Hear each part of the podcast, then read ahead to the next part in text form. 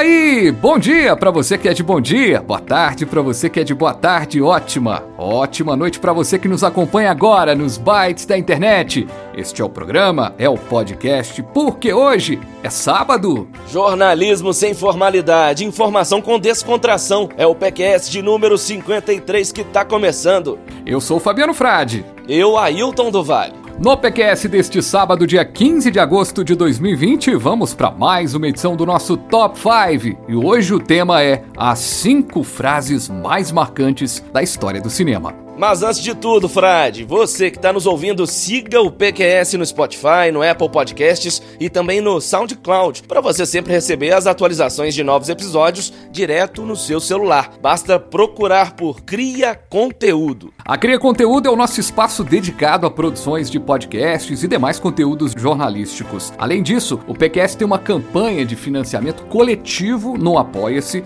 Acesse agora apoia.se PQS. Por apenas cinco reais por mês você já nos ajuda a manter o podcast no ar. Sem contar que assinando, você também receberá toda sexta-feira um podcast exclusivo com um resumo de notícias da semana. E agora, sem mais delongas, bora lá que o PQS tá no ar!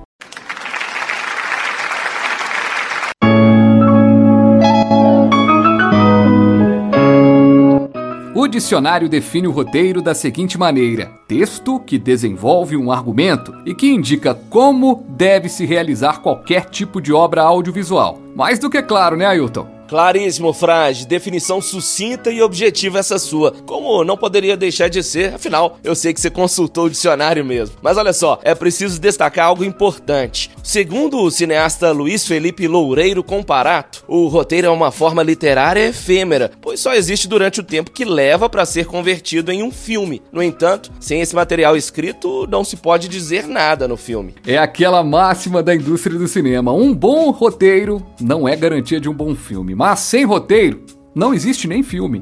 E é do roteiro que surgem os diálogos históricos do cinema, aquelas conversas cabeça que nos impactam, que causam reviravoltas na trama, também nos emocionam. É, e tem aquelas frases simples, de poucas palavras, que marcam gerações inteiras, viram referência até mesmo em outros filmes, e aí a gente sai repetindo no nosso cotidiano. Quem aqui nunca disse: Pede pra sair! Pede pra sair! Tem uma que eu adoro, é assim, ó. Hasta la vista, baby. Tem também o clássico Que a Força Esteja com Você, entre tantas outras. Então, vamos começar o nosso top 5 das frases marcantes de filmes. A primeira frase minha é: Bota na conta do Papa. Wagner Moura como Capitão Nascimento, filme do José Padilha, é o filme que foi lançado antes do meme, né? Não existia meme. Se tivesse meme, então, aí as coisas do meme foram ganhando espaço com o Capitão Nascimento. E o Bota na Conta do Papa é uma, é uma frase muito legal. Primeiro, dizer que a, amarração da locução do Wagner Moura nesse filme é muito bem feita, né? No roteiro. É, o filme ele é todo narrado. Aliás, tanto no Tropa de Elite 1, que é o dessa frase, como no Tropa de Elite 2, é, o filme ele parte de uma narrativa do próprio Capitão Nascimento. É realmente eles estão fazendo uma limpa, digamos, na comunidade por uhum. causa da visita do Papa ao Brasil, Exatamente. ao Rio de Janeiro, no caso. Chegou a tropa de elite, eu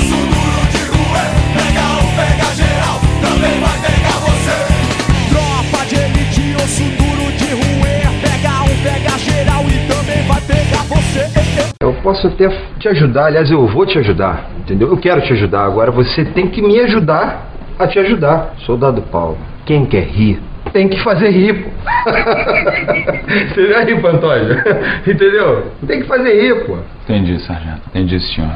Permissão para me retirar, sargento. Permissão concedida, soldado. Você quer se ajudar? Tem que me ajudar antes.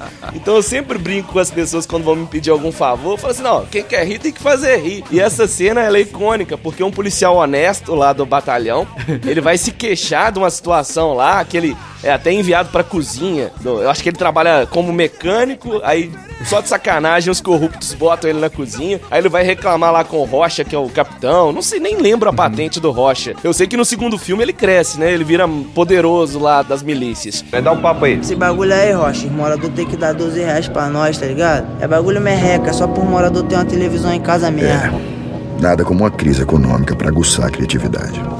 Foi só eu cortar o arrego do tráfico para os corruptos perceberem o óbvio. Qualquer comunidade pobre do Rio de Janeiro é muito mais do que um ponto de venda de drogas. Qual é, Rocha? O bagulho é tu como? Se adiantar, dá uma aliviada na minha comunidade, pô, sem neurose. Quem foi que disse que a comunidade é tua?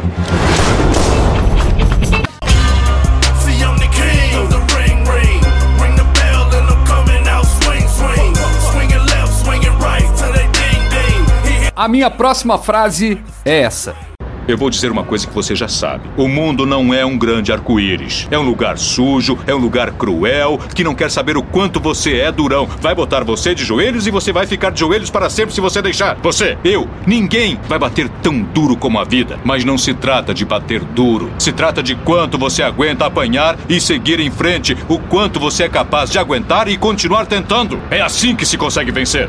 Pro nossos ouvintes já perceberem que não é nada combinado. Legal. É a minha frase favorita de todos os tempos do cinema. O filme foi lançado em 2006, mas nos Estados Unidos. Aqui no Brasil, 2007. ele chegou em janeiro ou fevereiro de 2007, se eu não Uhum. me engano. E é o Rock 6. E o título do filme é Rock Balboa, porque os outros era Rock, sempre tinha aquelas frases lá complementando. E frase, Uhum. que escolha épica sua, viu? Quero, quero ouvir sua justificativa. Ó, Ailton, sabe por quê, cara? A gente até falou um pouquinho na semana passada, né? No, no PQS passado. A gente falou um pouquinho aqui de Paulo Coelho, né? Sabe que o Paulo Coelho é um dos caras muito criticados da literatura. Eu li pouca coisa do Paulo Coelho, diga-se de passagem, mas eu tenho uma lembrança muito querida de uma frase. E eu passei a ter gosto por frases. Eu gosto de frases marcantes.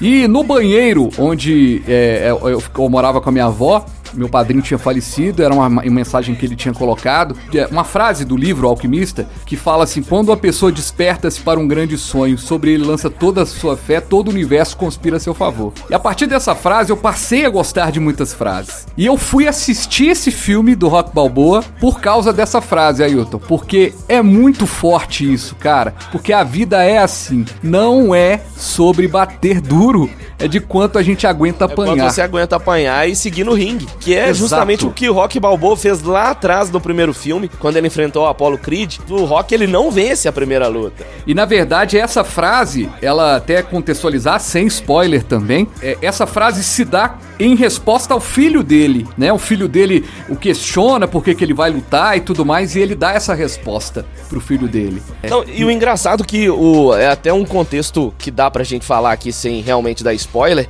É o quanto que o filho dele é bem diferente do pai. Enquanto o pai é aquele cara durão, que Aham. foi lutador durante anos, o filho você já vê que é um menininho mais leite com pera, da geração dos millennials. É, Isso. só trabalha com tecnologia, inclusive, mais fracotezinho e meio mimado até. É engraçado isso.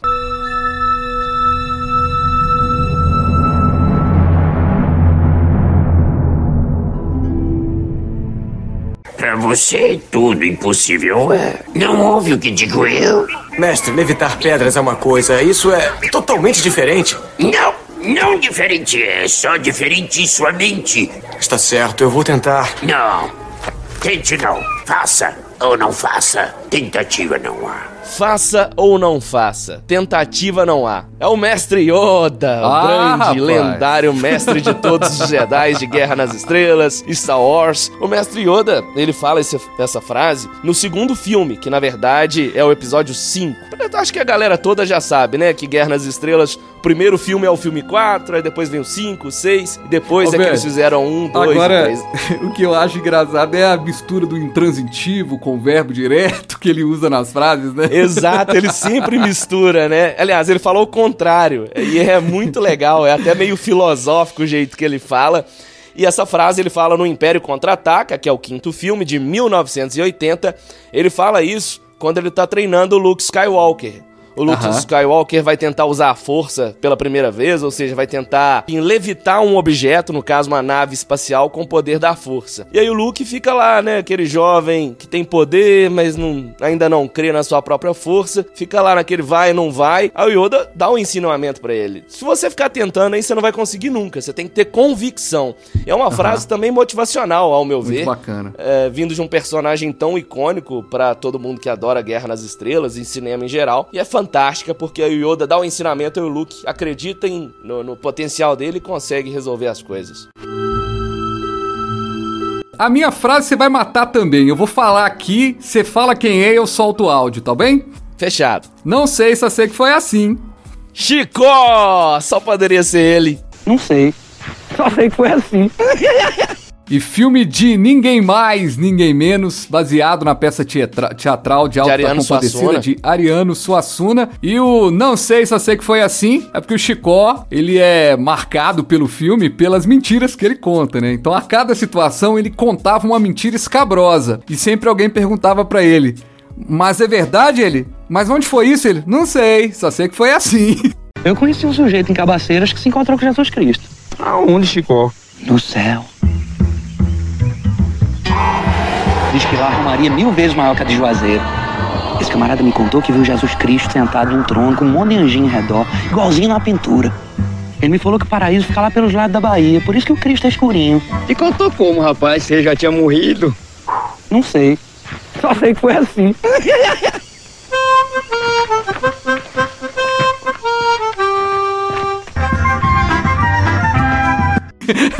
e esse foi um dos filmes mais bacanas e honestamente falando, é, sem dar uma aqui de intelectual, né? Porque tô longe de ser. Eu fui conhecer o Ariano Suassuna, não tenho vergonha de falar disso. Fui conhecer o Ariano Suassuna a partir do filme e depois fui ler muita coisa dele, acompanhar muita coisa dele. Essa brasilidade dele, sabe? É, é uma coisa que faz falta hoje no país, sabe? Essa coisa de defender o verdadeiro patriotismo, né? Esse patriotismo aí de gente que sai com a camisa da CBF. As nossas raízes culturais. As pra raízes mim, esse é culturais. o melhor filme nacional, Frade. O Alto E da acho que- Compadecida. Não é. tem comparação. E acho que o Ariano Suassuna estaria hoje muito triste ao ver que o governo está querendo, na busca de aumentar os recursos, deixar é, o- o- armas sem impostos e tarifar em 12% a mais o livro, né? Isso seria uma coisa muito triste. Eu sou dramaturgo, romancista e poeta. E então eu resolvi prestar atenção à arte do povo do Brasil real. A sua frase agora, Ailton, a nossa próxima frase. Uma frase do filme Batman, o Cavaleiro das Trevas. E quem fala é o inimigo do Batman, é o Duas Caras. Ou você morre herói, ou vive o bastante pra ver você mesmo virar vilão.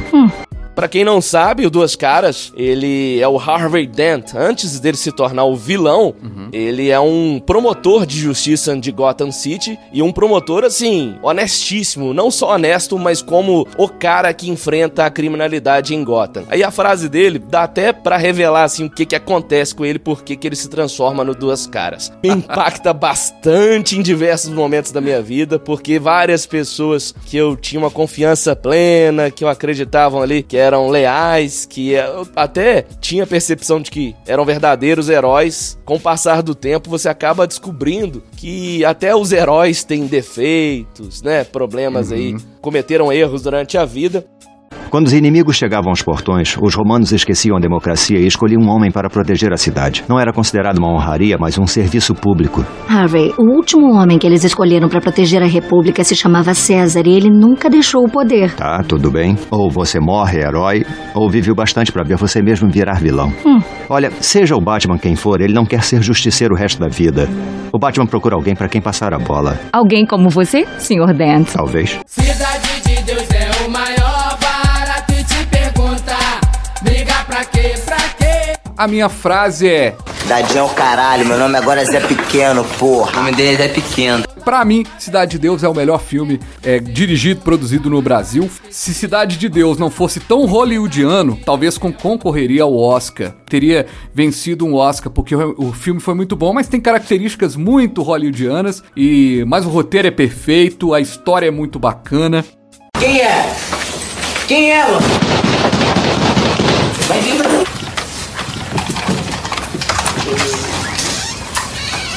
Nego. Porra, Dadinho. Como que chega assim na minha boca, meu amigo? Quem falou que a boca é tua, rapá?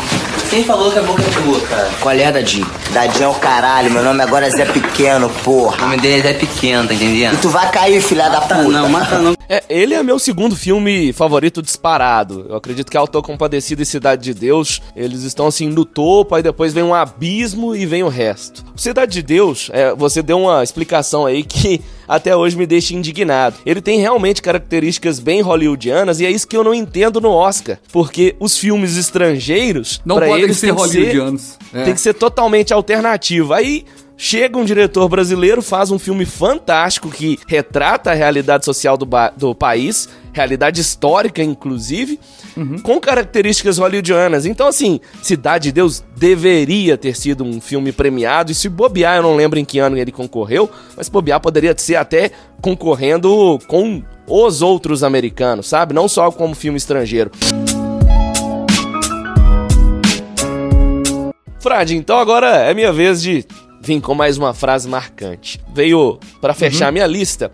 E esse também é um diálogo grande. Vamos deixar tocar aqui. Vocês vão ouvir agora Tom Hanks. Porque eu nunca ia sair daquela ilha. Eu ia morrer lá, sozinho. Ia ficar doente ou me machucar, sei lá. A única coisa que eu tinha, a única coisa que eu podia controlar era quando e como e onde iria acontecer. Então, eu fiz uma corda e eu fui pro penhasco pra me enforcar. Mas, mas eu tinha que testar, não é? É claro. E o peso do tronco rachou o centro da árvore. Então eu. Eu não podia nem me matar do jeito que eu queria. Eu não tinha poder sobre nada. E foi aí que esse sentimento chegou como um cobertor quente. De alguma forma, eu sabia que tinha que ficar vivo. De algum jeito, tinha que continuar respirando, mesmo sem motivos para esperança. E toda a minha lógica dizia que eu nunca mais veria esse lugar de novo. Então foi o que eu fiz. Eu fiquei vivo. E aí um dia a lógica provou estar errada, porque a maré veio e trouxe uma vela.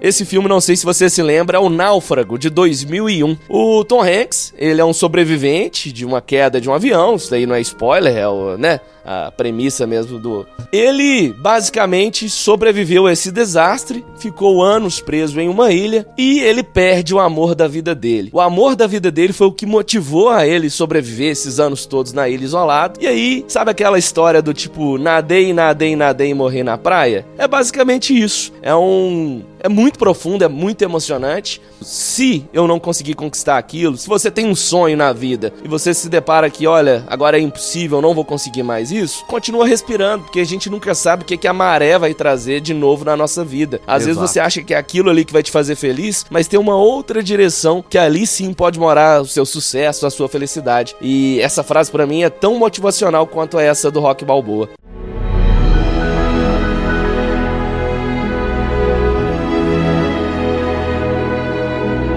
Ô Ailton, e a minha frase, e assim como a do Rock Balboa, é uma frase que te faz pensar bastante. É do filme A Procura da Felicidade, Will Smith, ano de lançamento de 2006. Vamos ouvir. Nunca deixe ninguém te dizer que. que não pode fazer uma coisa. Nem mesmo eu. Tá bem? Tá bem. Se você tem um sonho, tem que correr atrás dele. As pessoas não conseguem vencer e dizem que você também não vai vencer.